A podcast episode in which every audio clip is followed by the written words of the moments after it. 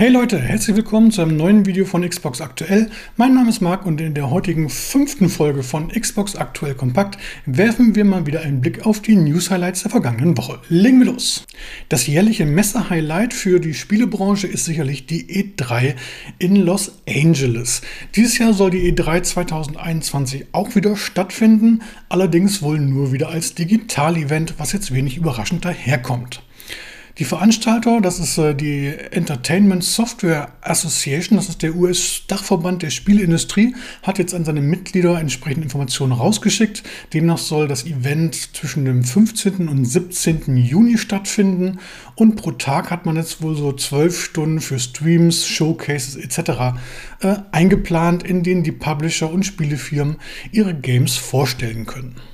In Stein gemeißelt ist das Ganze jedoch noch nicht, denn die Mitglieder der ESA, also das sind Microsoft, Activision, Electronic Arts und, und, und, die müssen diesen Planungen jetzt noch zustimmen. Der Haken an der Sache, es wird wieder eine Teilnahmegebühr fällig und die beläuft sich so im sechsstelligen Bereich angeblich. Und das ist natürlich eine Menge Geld für ein rein digitales Event, was natürlich jeder Publisher auch selber aus eigener Hand auf die Beine stellen könnte.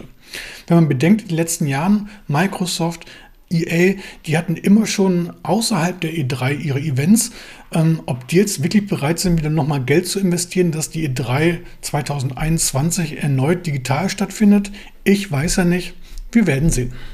Erst letzte Woche habe ich an dieser Stelle hier über BioWare berichtet.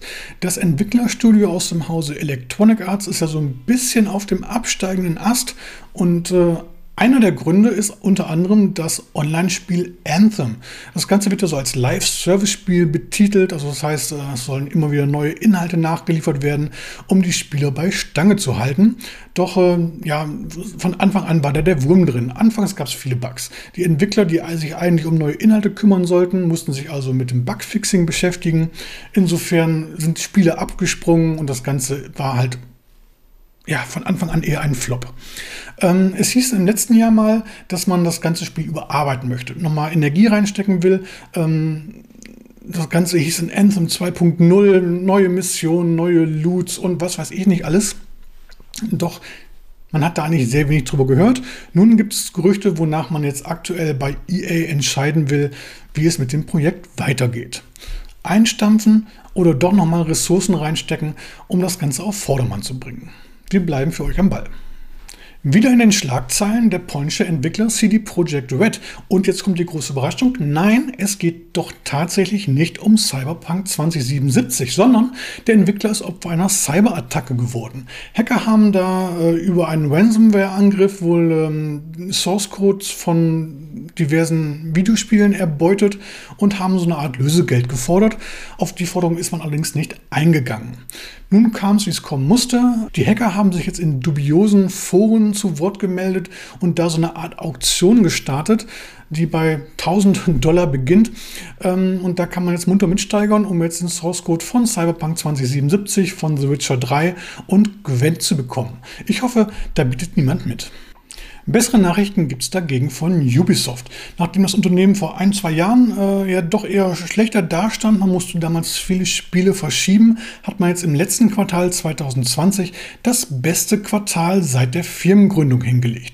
Äh, ich muss mal gucken, 965,1 Millionen Euro Umsatz konnte man generieren. Kassenschlager waren vor allen Dingen jetzt die Next Generation Spiele rund um Assassin's Creed Valhalla, äh, Watch Dogs Legion und Immortals Phoenix Rising. Ähm, aber auch die kleineren Spiele wie Just Dance liefen anscheinend wunderbar. Insofern bezeichnet man sich jetzt als größter Third-Party-Publisher, noch vor Electronic Arts, Activision und und und. Nicht schlecht. Glückwunsch. In der letzten Woche ist im Grunde genommen nichts Großartiges, sonst äh, Spektakuläres passiert. Da sticht eine Ankündigung, beziehungsweise vielmehr eine Neuankündigung heraus, und zwar die von Six Days in Fallujah. Ähm, das Spiel basiert auf dem, oder auf eine Schlacht im Irakkrieg 2004, Al-Qaida und so weiter und so fort. Äh, und jetzt kommt es, das wurde 2009 eigentlich schon mal angekündigt, damals von Atomic Games und Konami.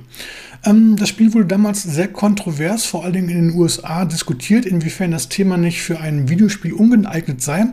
Daraufhin hat dann äh, Konami den Rückzieher gemacht und das Spiel lag seitdem brach. Nun startet man einen neuen Versuch. Die Entwickler von damals haben jetzt ein eigenes Vertriebsstudio gegründet und haben sich einen Entwickler namens Highwire Games geschnappt, äh, der das Ganze jetzt nochmal komplett neu auf die Beine stellen soll. Highwire Games, ähm, das sind äh, viele Mitarbeiter, die früher bei Bungie gearbeitet haben und dafür Spiele wie Halo und Destiny verantwortlich waren. Insofern ist da sicherlich genügend Fachwissen vorhanden. Man darf also gespannt sein, was man aus dem Spiel machen wird. Kommen wir zum Spiel der Woche und das ist natürlich, wie sollte es anders sein, Little Nightmares 2. Zwei.